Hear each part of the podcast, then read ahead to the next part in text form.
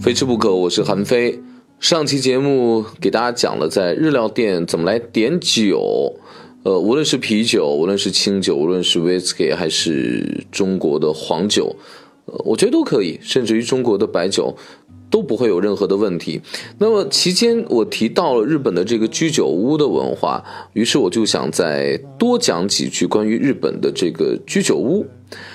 呃，日本尤其是日本的东京啊。呃，这些相对来说比较繁华的城市，他们的生活节奏紧张的不得了，应该是全世界嗯最繁忙的，或者说工作压力最大的地方。但是日本人有一个共同的特性，呃，我有一个很好的朋友，他是江苏人，我们俩有共同的爱好，就第一个就是爱吃啊，他就是那个跟我礼拜五我们俩临时见面的时候说，哎。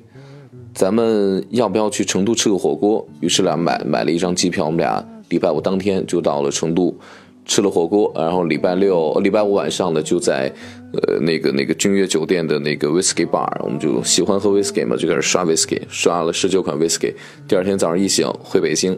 题外话啊，就是我的这个跟我志同道合的吃友呢，并非个个都是美食圈或者是媒体圈的，呃，很多呢都是别的行当的。然后有共同的爱好，那他就说，呃，喝多了酒，他告他说他骨子里面他觉得他其实是有日本人的性情的啊，为什么他这么讲呢？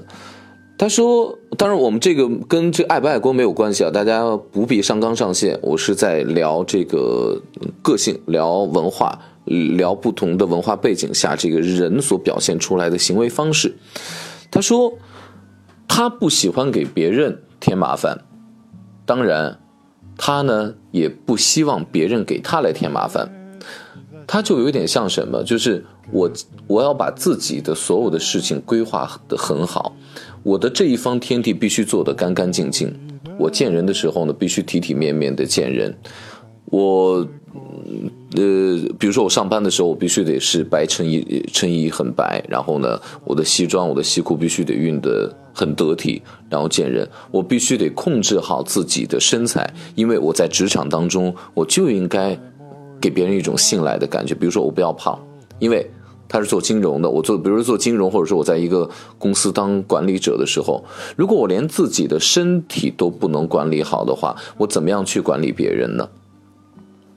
这就是我觉得，其实在中国也罢，在世界各地也罢，或者说我们东方文化圈哈，这个泛东方文化圈，我们的人在高强度的这个群体工作当中，我们都会给自己无形给这样的压力，因为，呃，或许我们不给别人添麻烦，不想别人添麻烦，我觉得还是太在意周围人对你的看法、对你的评价了，但同时也是自我要求。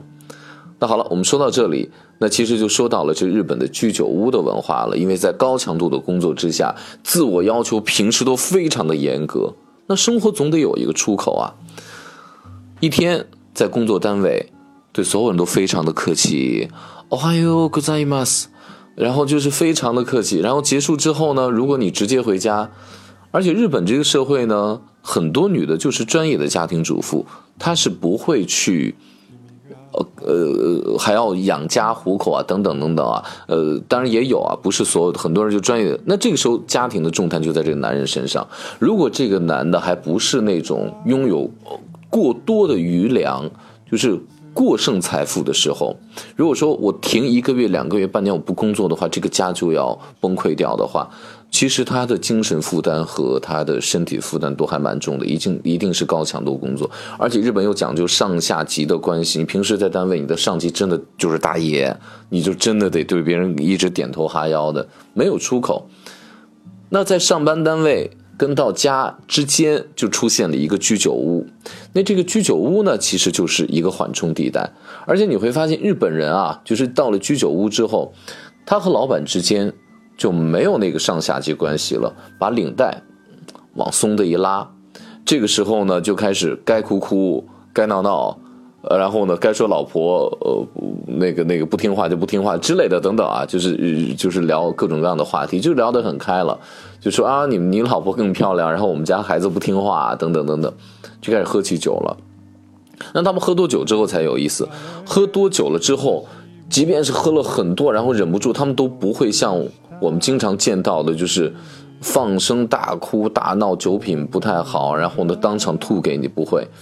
他们就是出来之后默默的，然后在旁边没人的地方或垃圾桶就开始吐起来。所以这就是日本的这个整个的居酒屋的文化啊，呃。我我我曾经讲过，那段时间深夜食堂比较流行嘛？为什么深夜食堂的它这个日本版的这个节目或电视剧或者孤独美食家，在中国呃曾经非常的风靡？其中尤其是北上广深这种一线城市啊，呃，尤其是在这个白领之间非常的流行。一个很重要的原因就是在最繁忙的都市当中，人最容易孤独。你想想看，其实。你进国贸的一个咖啡厅，所有人都非常的体面，所有人都非常的繁忙，但是谁跟谁都不认识，所以最最孤单的地方、最荒凉的地方，往往不在那个荒野，往往就在最繁华的都市的咖啡厅里面。那人们就会有这样的感觉。那我就觉得现代的中国的白领，跟日本的文化就是那样的生活环境下的。呃，人其实是有点像的。那我就在想，是不是有可能，就是一个社会变得越来越发达的时候，你的